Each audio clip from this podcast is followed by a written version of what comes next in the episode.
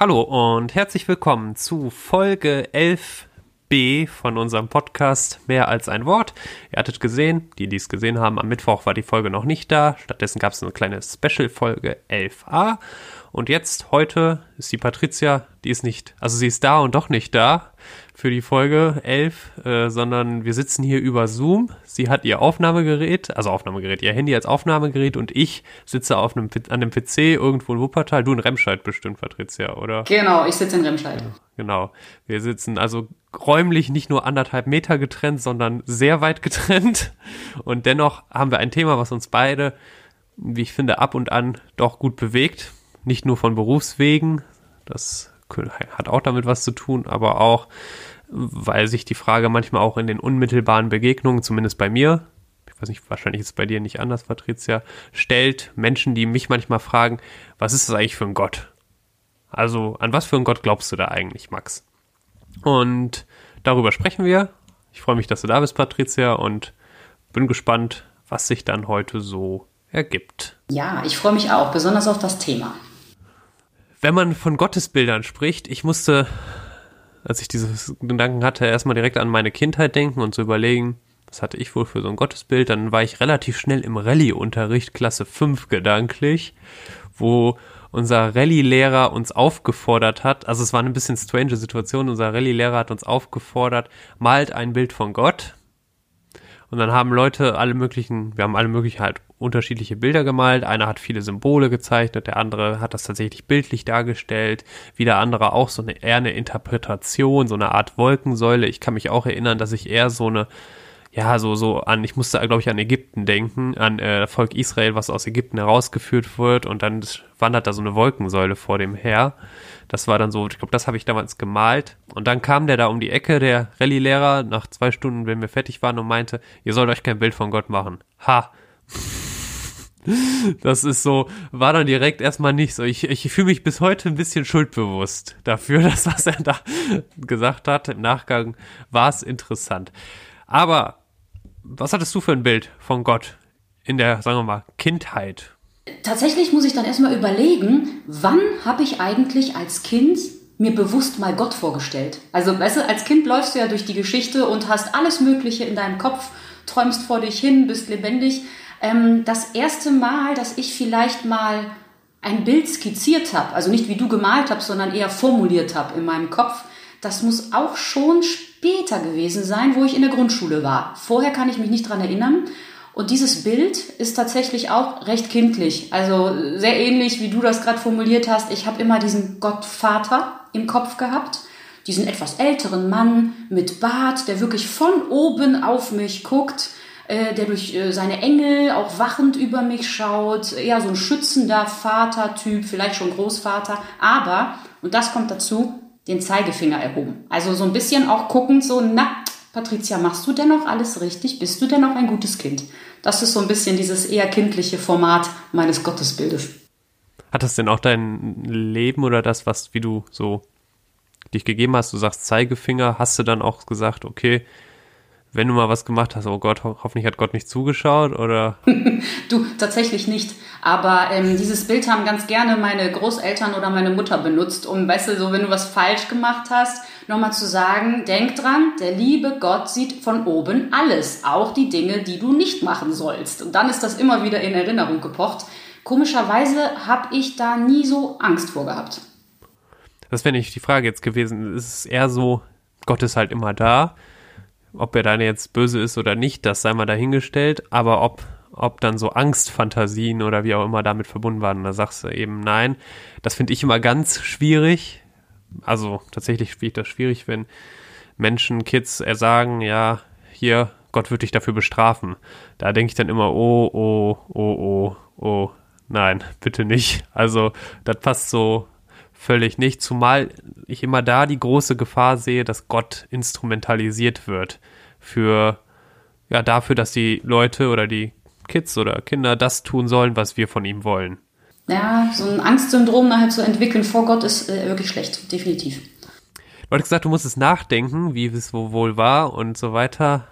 Hat sich denn es hat sich garantiert. Hat sich dieses Bild denn verändert? Was hat sich verändert? Wie hat es sich verändert? Und vielleicht auch nicht uninteressant, wodurch hat es sich verändert? Es hat sich tatsächlich stark verändert. Ähm, ganz bestimmt auch nicht nur, weil man älter wird, sondern beeinflusst vom Theologiestudium, ne? was, was ich natürlich dann in äh, Bochum gemacht habe.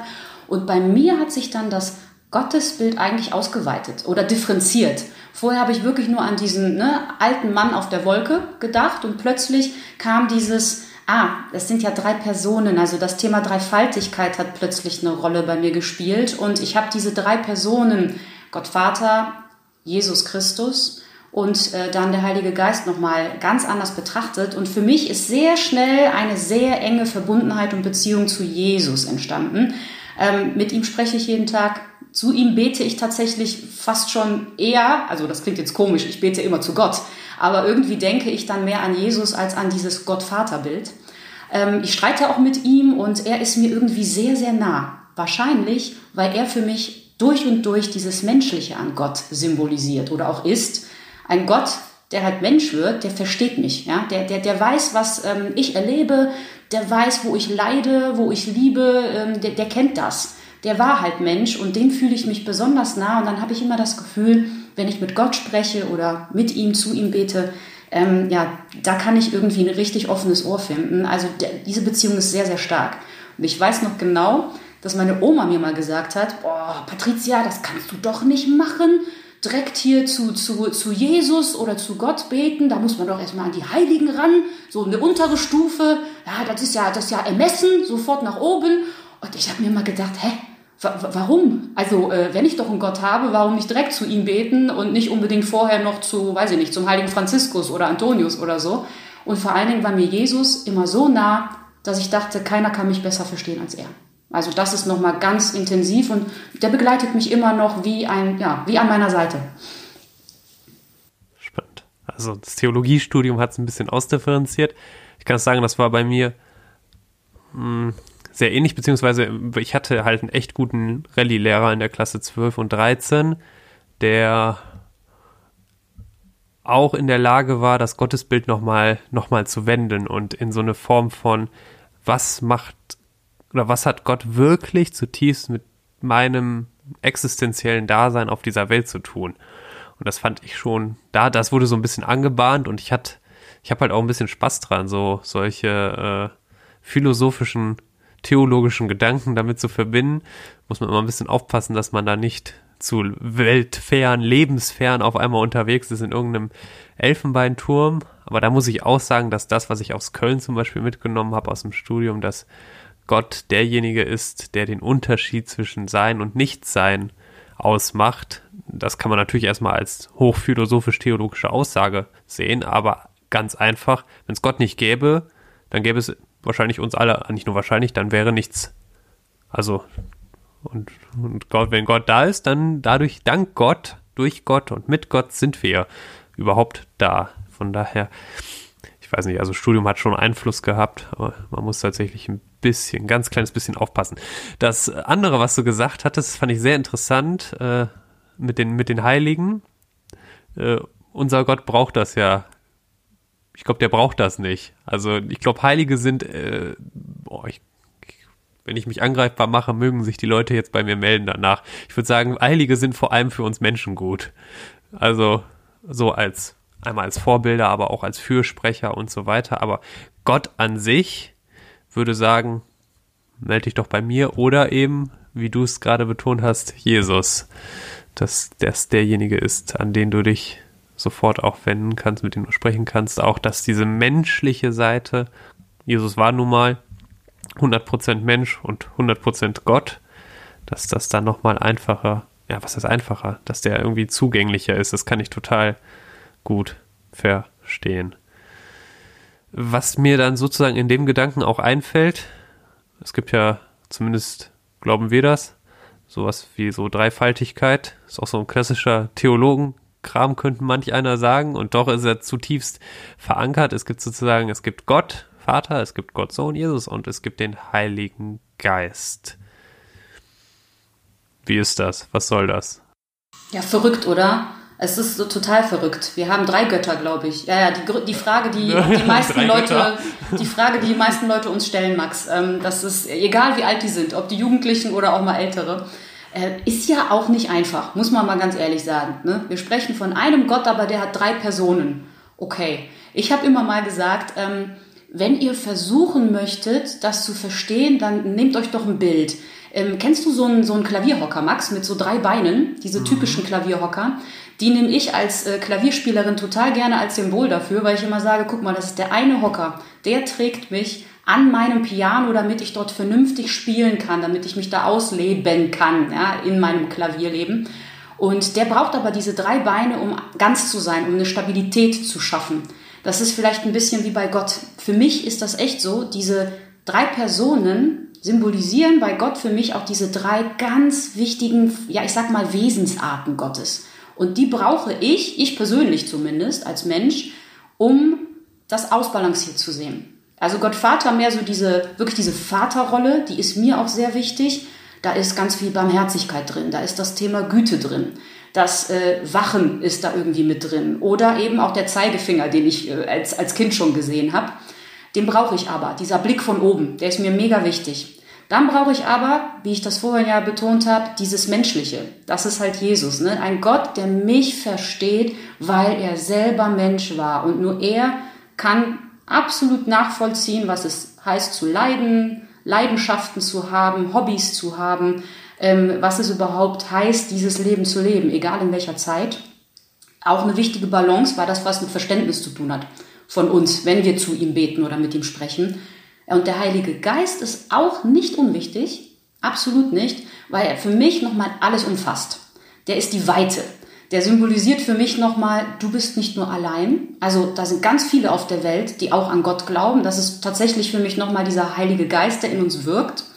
Und eben auch der freie Geist. Also der sagt mir auch nochmal, egal wie viel Menschen ihr theologisiert, wie viel ihr über mich nachdenkt, was ihr auch vorhabt, ob ihr mit mir schimpft oder mich liebt, ähm, ich mache das, was gut ist. Also ich bin der Gott und das Wirken und mein Wirken, das könnt ihr nicht zu 100 Prozent immer begreifen mit dem Kopf, mit, mit dem Verstand. Und das könnt ihr eigentlich auch als Menschen nicht beeinflussen. Das kann nur ich. So, und das sind so diese drei Dinge, die eins sind. Das ist unser Gott. Das ist für mich eine Balance, um ihn zu begreifen. Da kommt noch ganz viel mehr. Ja? Aber diese drei wichtigen äh, Lebenswesensarten, ähm, die symbolisieren einfach nochmal diese drei Personen. So sehe ich das zumindest. Ich weiß gar nicht, ob das nicht auch kompliziert ist, aber mir hilft's. Also es hilft auf jeden Fall. Das ist ja, es ist, lässt sich ja auch sichtbar machen. Das, äh, ich, ich, wenn, wenn man mich fragt, manchmal bei Gruppenleiterkursen, wie ist das denn jetzt mit dieser Dreifaltigkeit und so, dann zitiere beziehungsweise äh, hole ich immer dieses Bild raus, was im Film Die Hütte passiert, nämlich dieser Mackenzie. Also wer den Film noch nicht gesehen hat, es lohnt sich total, den anzusehen. Dieser Mackenzie ist dann da in dieser Hütte und sitzt dann da am, ich glaube, der sitzt am Mittagstisch und Gottvater ist an der Stelle, äh, ja, Gottmutter erstmal, so eine afroamerikanische Frau. Dann gibt's da Jesus, der total, also zu dem man total irgendwie den Draht auch hat und auch der Mackenzie hat ja voll den Draht zu dem und eben sitzt eben der Heilige Geist, der da ist, irgendwie greifbar ist und irgendwie auch nicht greifbar ist. Das ist ganz interessant. Und jedenfalls sitzt Mackenzie dann da und alle drei sind in dem Raum und Mackenzie fragt dann, wer von euch ist eigentlich, wer von euch ist eigentlich Gott hier? Und alle drei antworten gleichzeitig ich. Das ist so, so spannend zu sehen. Also, ah, das ist zeitgleich, das ist nun mal so, diese drei, Jesus, Gott Vater und Heiliger Geist, die sind nun mal zeitgleich auch Gott. Also, das ist total so. Und das andere, was die dann weiter ausführen, ist, dass das eine Beziehung ist. Dass sozusagen diese drei Personen in sich eine Beziehung führen. Eine tiefe, innige Beziehung zueinander, miteinander und in dieser Beziehung auch total aufgehen und unterschiedliche, das fand ich eben so schön an diesem Bild mit dem Klavierhocker, auch unterschiedliche Fundamente für den jeweils eigenen Person bilden können. Fällt ein Bein weg, kippt man ja um auf so einem Stuhl. Das ist ja, dann ist, dann ist vorbei. Sondern dass tatsächlich alles drei auch eine Rolle spielt. Wenn du diesen unseren Gott mit einem Wort beschreiben müsstest, gäbe es da eins. Ja, absolut. Und schon lange. Und das ist jetzt so einfallslos und unkreativ. Ja, wahrscheinlich müsste ich mir sonst was ausdenken. Gott ist für mich ein Freund. Schlicht und einfach. Ähm, naja, schlicht ist es nicht. Es ist der Beste. Ja? Und ähm, ich habe mal bei einer Update-Ansprache ähm, oder Predigt auch darüber gesprochen, warum ich glaube, dass das für mich mein bester Freund ist oder der Freund ist. Äh, mir gefällt dieses Bild sehr gut, weil klar, ein Freund begleitet mich in meinem Leben. So, der kennt mich, das ist auch gut. Ähm, der hört mir zu, der ist für mich da, wenn ich ihn auch mal brauche. Ähm, ja, und ich spüre seine Nähe. Das ist wichtig, das kennen wir alle. Alle haben, also ich hoffe, wir haben alle Freunde und können das nachvollziehen. Aber was ich auch an einem echten, an einem richtig guten Freund auch schätze, ist, der sagt mir auch mal das, was ich überhaupt nicht hören will in dem Moment. Also der sagt mir auch die Wahrheit ins Gesicht. Ja? Ob ich die jetzt gerade gut finde oder nicht. Der kritisiert mich auch im besten Fall mal, weil er es gut meint. Nicht, weil er mich irgendwie schlecht machen will, weil er sagen will, boah, du bist ja sowas von öde, lern doch mal was Vernünftiges. Nein, sondern einfach als Unterstützung. Und das äh, finde ich an diesem Freundesbild gut, weil, ganz ehrlich, Jesus bzw. Gott ist kein Kuschel-Jesus. Das ist kein Kuschelgott. Also wir haben gerade viel, ne, Max, von, von, oder wir sprechen immer viel von Liebe, von, von ich habe auch von Fürsorge gesprochen und äh, beobachtend und guckend und wachend und so, Verständnis, alles richtig. Und dennoch ist es halt kein Kuschelgott, weil der sagt uns schon klar, was der will in seiner Botschaft, wenn wir mal nachgucken im Evangelium. Der verlangt auch schon mal was. Das ist der Hammer, wenn man sagt, lass mal alles stehen und folge mir nach. Was dahinter steckt, das ist nicht einfach nur, oh, okay, ich mach mal. Und auch, dass ich überhaupt dann vielleicht, ich sag mal, ins Himmelreich eintauchen kann, ist auch nicht mal eben so. Ne, da muss man auch noch mal gucken, was dahinter steckt. Und äh, der tut das aber in aller Güte und Barmherzigkeit und das ist perfekt in diesem Freundschaftsbild mit drin. Ich finde das, ich finde das auch gut, gut zu hören, dass du das sagst mit dem, das kann ich sehr gut hören mit dem, er ist kein Kuschelgott, weil das ist, ich muss dann manchmal auch an an den Dornbusch denken. Es gibt da so eine Story mit Mose, der am Dornbusch ist. Und dieser, dieser Kuschelgott, der sitzt dann ja wohl in diesem Dornbusch und dann kommt Mose an dahin und dann fragt er ja, wie, wie soll ich dich nennen? Und dann sagt er ja, ich bin der ich bin. Und es ist interessant, weil wir machen daraus ganz schnell, der, ich bin der ich bin da.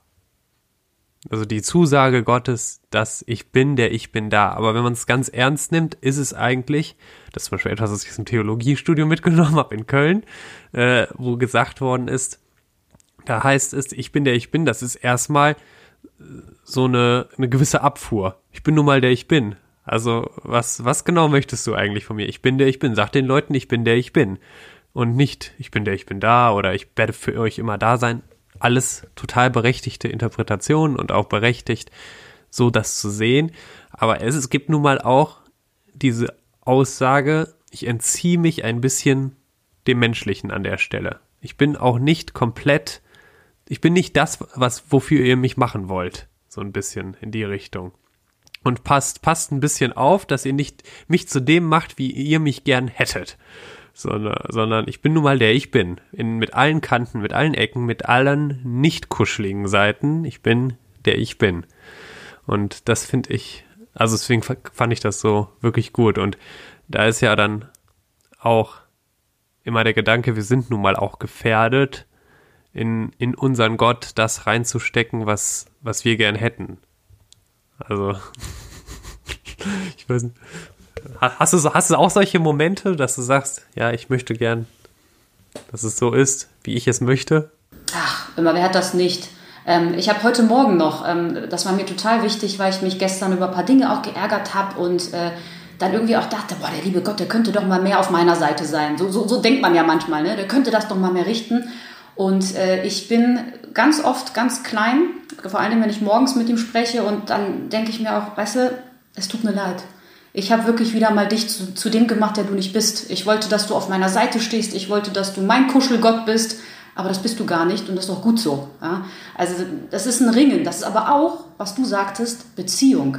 Und es ist auch von uns, also diese Freundschaft zu halten. Ja? Also den Freund irgendwie ähm, äh, an seiner Seite zu halten, mit ihm zu ringen und auch mal zuzugeben, dass man ihn eben nicht in die Richtung drücken und zwingen möchte, in die man gerne selbst gehen will Und also das ist schwierig. Also ich kenne das sehr, sehr gut und äh, ich glaube, wir haben Glück, dass unser Gott uns so, solche Dinge verzeiht und dann eher denkt, ah, schön, dass du von allein drauf gekommen bist.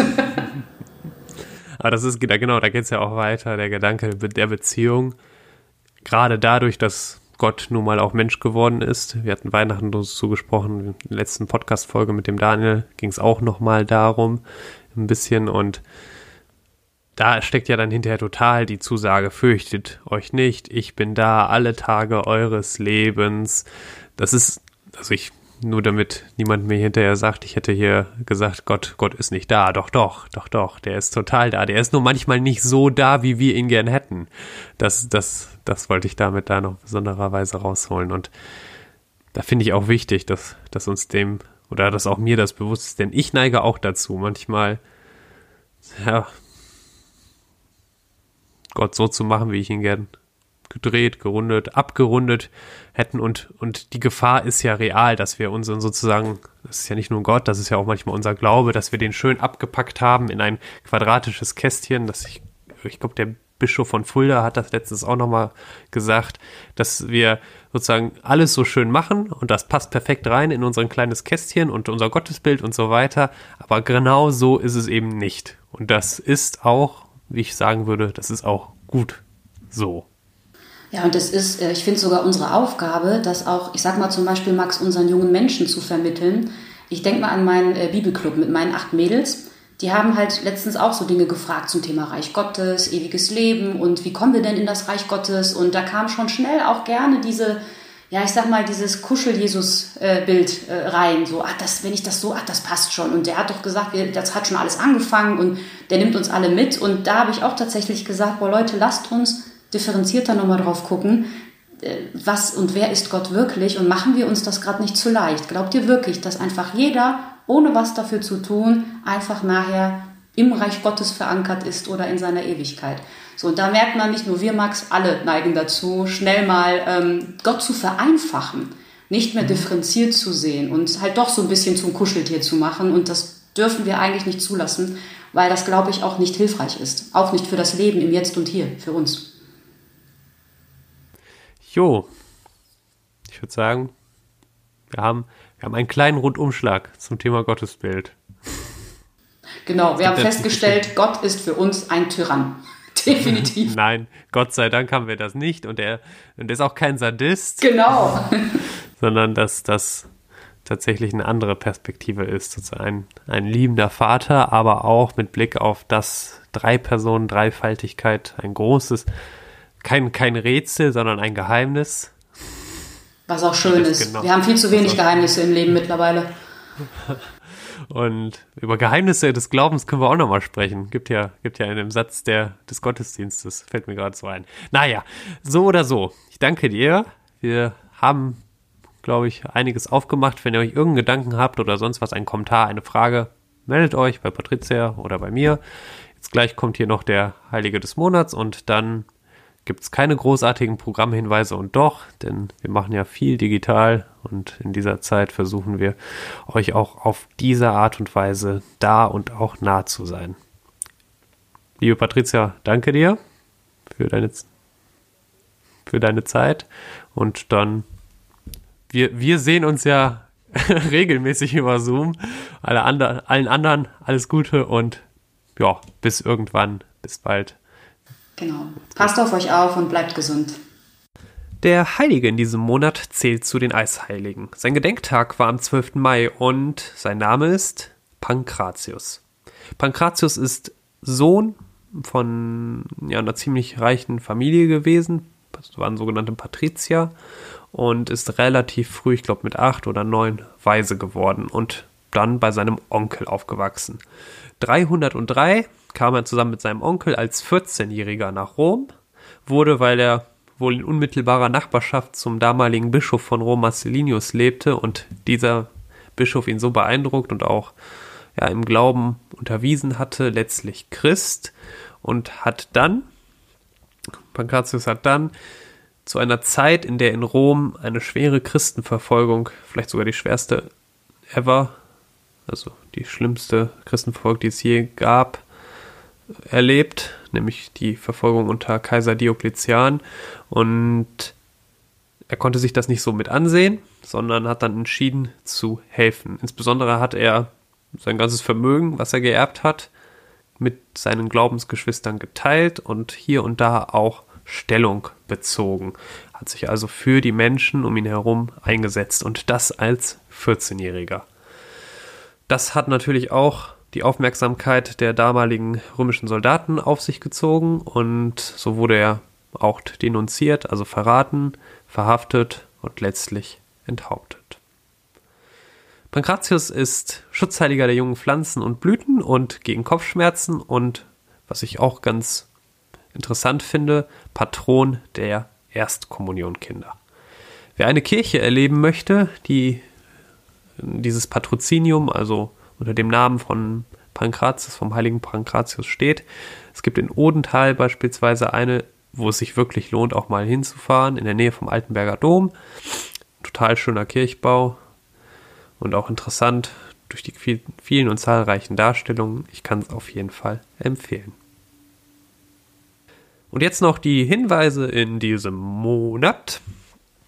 Jo, wir machen weiterhin noch keine wirklichen großen Veranstaltungen, auch keine wirklich kleinen Veranstaltungen, sondern sind mit der Jugendseelsorge sehr stark digital unterwegs. Das Ganze läuft unter dem Label Dasein und alle diese Angebote, unser Kaffee, tägliches Kaffee trinken um 16 Uhr oder Gebetsangebote oder unsere guten Morgenimpulse, die zusammen mit jungen Menschen aus Düsseldorf und Co. entstanden sind. Das Ganze findet ihr auf unserer Website dasein.durchkreuzt.org. So viel zu dieser Folge. Ich hoffe, ihr nehmt das ein oder andere mit. Vielleicht gibt es ja einen Satz, etwas, was euch bewegt hat. Wenn es etwas gibt, schreibt uns gerne. Meldet euch, wenn ihr ein Thema habt, eine Frage, vielleicht auch Lust habt, bei diesem Podcast mitzumachen. Jederzeit gerne. Meldet euch und dann schauen wir, was geht. Und jetzt für die kommende Zeit, die kommenden Wochen, bleibt gesund. Alles Gute euch. Gottes Segen. Bis dahin.